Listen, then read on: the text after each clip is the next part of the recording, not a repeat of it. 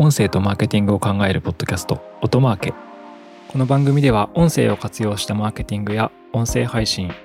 音声に近い領域の広告やアドテクコンテンツについてお話ししていきます。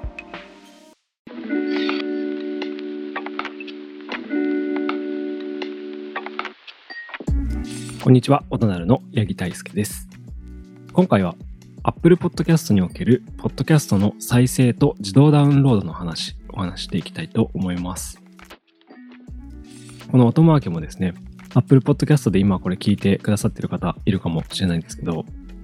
えー、ポッドキャストアプリですね。で、この Apple が出してる Apple Podcast は、まあ、結構挙動がですね、癖がだいぶあってですね、まあ、これまでそのポッドキャストの再生数を再生する上で、まあ、課題があったんですけど、まあ、これが結構変わりつつあるという話ですね。で、えー、2023年の9月に iOS17 が Apple からリリースされて、あの、ま、iOS がアップデートされてるんですけど、この新しい iOS だと、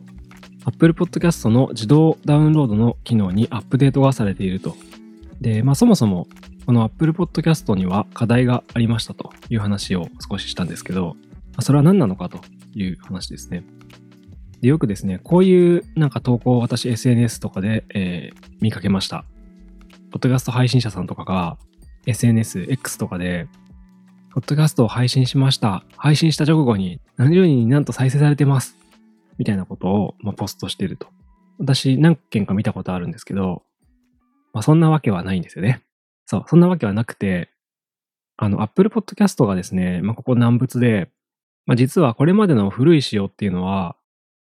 Wi-Fi 環境下で、かつフォローしている番組が新規エピソードを公開した場合は、自動ダウンロードされていると。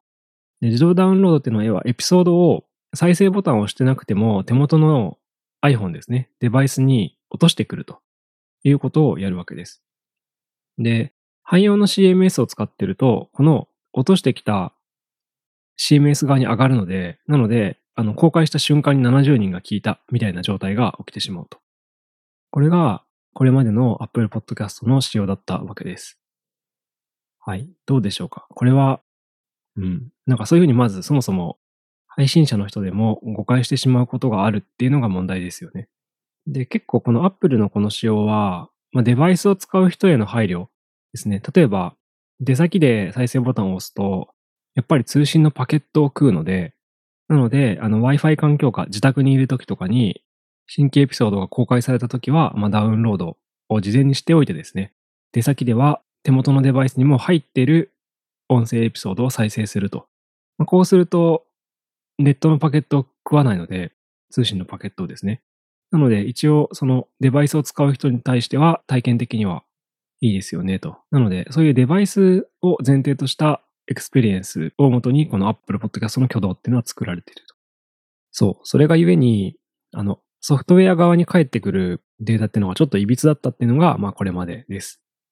なんで、まあ再度お伝えしておくと、えー、これまでの Apple Podcast っていうのは、フォローしている番組であれば、Wi-Fi 環境で新規エピソードが公開されると、自動でダウンロードされる仕様になってたと。なのでまあこれ結構ひどいんですよね。なんか、あの、過去エピソードとかも、あのつまり Apple Podcast のアプリを起動しているときに一気にダウンロードしてくるので、例えば、あの、1ヶ月間 Apple Podcast を開いていなくて、久々に Apple Podcast を開いて、それが Wi-Fi 環境下だった場合、ドッカーってこう、エピソードを大量に落としてくるっていうことをやってたわけです。そっちの方がね、なんか挙動的に変だろうっていうふうに思うんですけど、ユーザーのこう、行動に紐づいてないわけですから、再生ボタンを押したわけでもないですしね。なんかこう、隙間時間にたまたまそのアプリ開いただけかもしれないしっていう。まあそういうのが今回改善されましたという感じです。で、その新しい仕様っていうのは、まあ、どういうものなのかっていう話ですね。ここから解説していければと思います。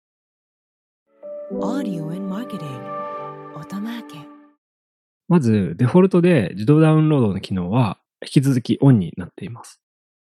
なので、何も設定しなくても、Apple Podcast 上での自動ダウンロードはオンになっていると。でもここにも一応条件があって、デバイスが充電された状態で Wi-Fi に接続されているとき、バックグラウンドで行われますという形ですね。これもアプリが開いているときです。ここはあんまり以前と変わってない感じですね。はい。ただし、ただしですね、えー、自動ダウンロードが一時停止される状況っていうのがあって、まあ、つまり、例外的な停止条件があって、それが、まずデバイスのストレージ容量が不足すると一時停止されます。ストレージの空き容量が空くと再開されますと。はい。まあ、この辺はわかる気がしますね。気づいたらめちゃくちゃストレージ食ったりしますからね。でこの後は重要です。えー、フォローしている番組をリスナーが15日間再生していない場合、かつ最新の5つのエピソードを再生していない場合に、えー、その番組の自動ダウンロードは一時停止されます。まあ、一応、一時停止されると、フォローアイコンが一時停止マークになるので、えー、一時停止していることは目視でわかるようになっているという感じですね。そう。なので、えー、デバイスのストレージ不足、そして15日間聞いていない、そして最新の5つのエピソードを再生していない場合は、自動ダウンロードが止まります。はい。なので逆に言うとですね、逆に言うと、まずそもそもデフォルトで自動ダウンロードは機能はオンなんですけど、なんか外れる条件が結構シビアになってるという感じですね。まず、直近5つのエピソードを聞いたかどうか、かつ、えー、15日以内、つまり2週間以内に新しいエピソードを再生していなければ、その人は、まあ、多分アクティブなリスナーじゃないって見出すんでしょうね。自動ダウンロードが止まりますという形なんで、これね、バシバシ自動ダウンロード止まると思います。アクティブじゃない番組は。やっぱ私もアクティブな番組は2週間以内に必ず再生しますし、1週間以内にもね、再生しますし、聞き逃さずに聞いてるってことになると思うんで、もしくは、まあ、5つのエピソードってね、難しいですよね。めちゃくちゃやっぱ更新が多い番組って全部聞ききれない場合でも、5つに1つは聞くでしょうという感じであれば、まあ、かなりアクティブなリスナーかどうかを判別する条件としてはシビアで優れてるように思います。なんでここでの結論はですね、あのデフォルトで自動ダウンロード機能はオンなんですけど、ただ本当にアクティブなリスナーがついていない場合は、ガンガン止まっていくと、自動ダウンロードは。なので、結果的に、あの、本当にポッドキャストを再生している状態に近い人にしか、えー、自動ダウンロードは行われなくなるので、より本質的なその再生の評価ができると。で、このアップデートの影響で、おそらくですね、あの、9月以前と比べると、あの、ポッドキャストの CMS、汎用のものとか使ってる人は、再生数減ってるはずです。おそらく。なぜならその Apple の聞きもしないけど自動ダウンロードするっていう仕様がなくなっているので、CMS 上に出てくる分析データとかはもしかしたら減ってるんじゃないかなっていうふうに思います。それでも減ってなかった方は Apple でちゃんときちんと聞かれているという評価になるのかなというふうに思います。なので、まあ、この Apple Podcast のアップデートはよりこのリスナーを把握する上で本質的なアップデートだったというふうに考えていますので、まあ、とてもいいなと思いますね。はい。あの、まあ、これまで、ポッドキャストの再生数って Apple Podcast のこの謎挙動があったおかげでですね、聞いてもいないのに、エピソードダウンロードされるっていうことが起きてたんですけど、今回かなりその、自動ダウンロードの強制停止がシビアになったので、本当に聞いてるリスナーにしか自動ダウンロードされないっていう状態になっていると。これはかなりですね、ポッドキャストの再生数の評価っていうのは正確になっていると言えるかなと思います。あと、Spotify とか Amazon Music はですね、まあ、やっぱり原則はストリーミング。このストリーミングも若干癖のあるストリーミングなんですけど、まあ、再生ボタンを押した時っていうのが前提ではあるので、まあ正しいと。で、Apple だけが勝手にダウンロードする、サードパーティーのポッドキャストアプリとかもそういうのあるかもしれないですけど、挙動があったので、癖があったんですけど、まあそれが正しくなって、えー、再生数が正しく取れるようになっているかなというふうに思います。最後にですね、あの Apple Podcast Analytics って、あの管理画面で Apple の再生数が見れるものあると思うんですけど、あれの話をしておこうと思います。あの Apple Podcast Analytics と、まあ、旧アンカーですね、Spotify for Podcasters とか、あと Omni Studio とか、えー、メガホンとか使ってる方は、多分再生数が、Apple Podcast の再生数が一致しないと思うんですよ。あれなんでかっていう話があります。で、それは、あの、Apple Podcast Analytics はですね、あの、ちゃんと再生者のデータを表示していると。ダウンロード数を提供しているんじゃなくて、あの、Apple Podcast アプリ上での再生数を表示しているとまあ一方でですね、あの Apple じゃない CMS っていうのはダウンロード数を計測しているので、そこの差分でおそらく汎用ポッドキャスト CMS の数字よりも、あの Apple 公式の Apple Podcast Analytics の方が数が減ると思います。で、これはなんでかっていうと、えー、実際に聞いてる人だけを Apple Podcast Analytics はデータを返してるからと、表示してるからということですね。まあ、だったらそんなややこしい仕様にするなよっていう 気がするんですけどね。Apple も再生ボタンを押した時だけにしてくれよって思うんですけど、まあそこはハードウェア売ってる会社なので、ハードウェアの評価が低くなるのを避けるためにまあこういう仕様になってるんだなっていうふうに思いますね。なんか Apple 使ってると異様にパケット組んだけどみたいなのを言われたら嫌なので、おそらく自動ダウンロードとかにして、ポッドキャストの UX を下げないようにしてるというふうに思いました。まあということで、まあ、Apple Podcast って結構その、かなり癖がある仕様だったんですけど、自動ダウンロードっていう観点でですね、まあ、それが良くなってるよと、アップデートされて、より本質的に再生数に近いデータが出るようになってますというようなことがあったので、えー、今回ご紹介でした。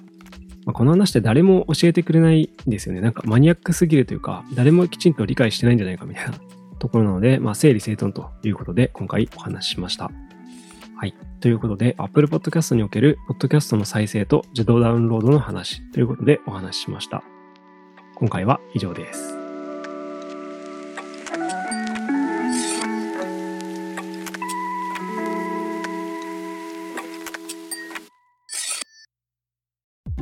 音声とマーケティングを考えるポッドキャスト、音マーケ。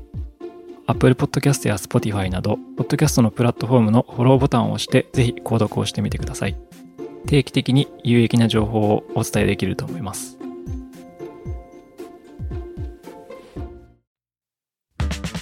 アフタートークです。アフタートークでは最近私が気になることや話したいことを話していきます。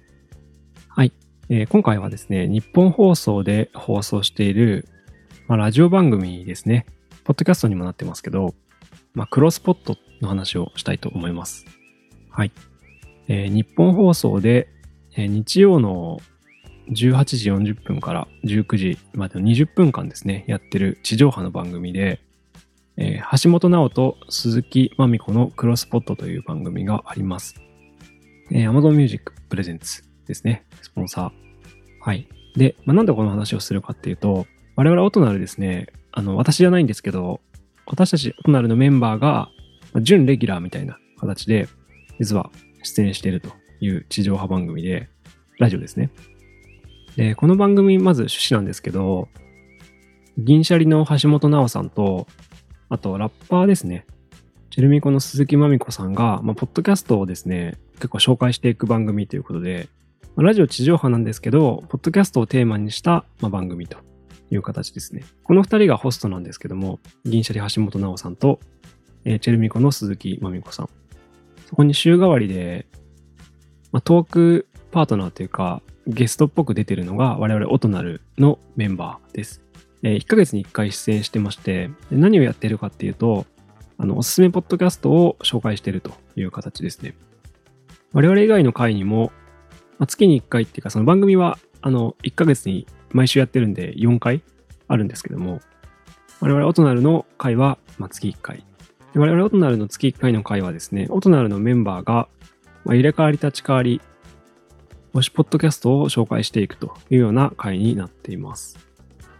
はい。で、なんで我々大人がやってるかっていうと、あの、我々ポッドキャストランキングというサイトを運営してまして、で、この中でですね、ウィークリーピックアップという、まあ、人間が結構キュレーションしているコンテンツがあります。結構、ポッドキャストのですね、コアな面白い番組を掘り起こすっていうのをですね、うちの社内のメンバーがずっとやり続けてまして、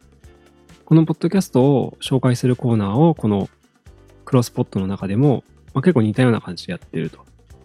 あと、この我々のポッドキャストランキングのウィークリーピックアップコーナーの関係しているメンバー、編集運営メンバーが、まあ、入れ替わり立ち替わりで1ヶ月に1回出演して、このクロスポットでおすすめポッドキャストを紹介しているという感じですね。